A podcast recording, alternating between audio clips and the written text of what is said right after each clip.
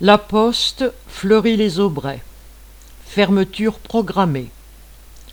En juin dernier, on apprenait que la fermeture du tri postal, la pique dans le jargon de la Poste, de Fleury-les-Aubrais dans le Loiret était programmée.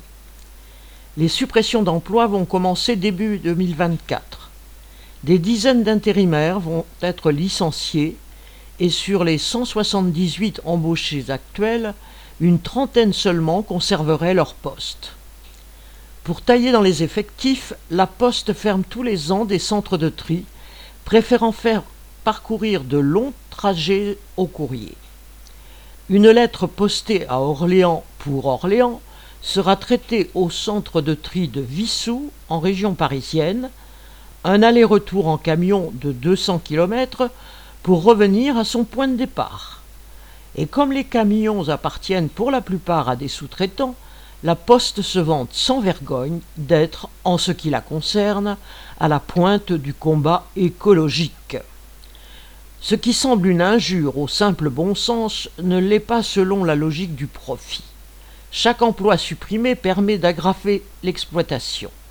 Le prétexte de la diminution du courrier relève de la mauvaise foi, car les effectifs diminuent plus vite encore, tandis que le nombre de colis, lui, explose, comme les profits du groupe. Pour inciter les postiers à partir, la direction leur propose d'être conducteurs, voire réparateurs de bus ou de trams, gardiens d'immeubles, ou d'aller travailler à Vissou, Rennes, Bordeaux. Des postes moins éloignés sont proposés à la plateforme colis de mer, à seulement, entre guillemets, 40 km, ou comme facteurs mais des postiers usés ne se voient pas effectuer ces tâches souvent dures. Alors, si beaucoup s'inquiètent de leur avenir, les entretiens bidons ne suscitent pas d'illusions, mais plutôt de la colère. Pour économiser sur la location de terrain, la Poste va fermer plusieurs centres de distribution de l'agglomération orléanaise. Les facteurs vont être regroupés dans les bâtiments du centre de tri vidés de leurs machines, avec ceux de Fleury qui s'y trouvent déjà.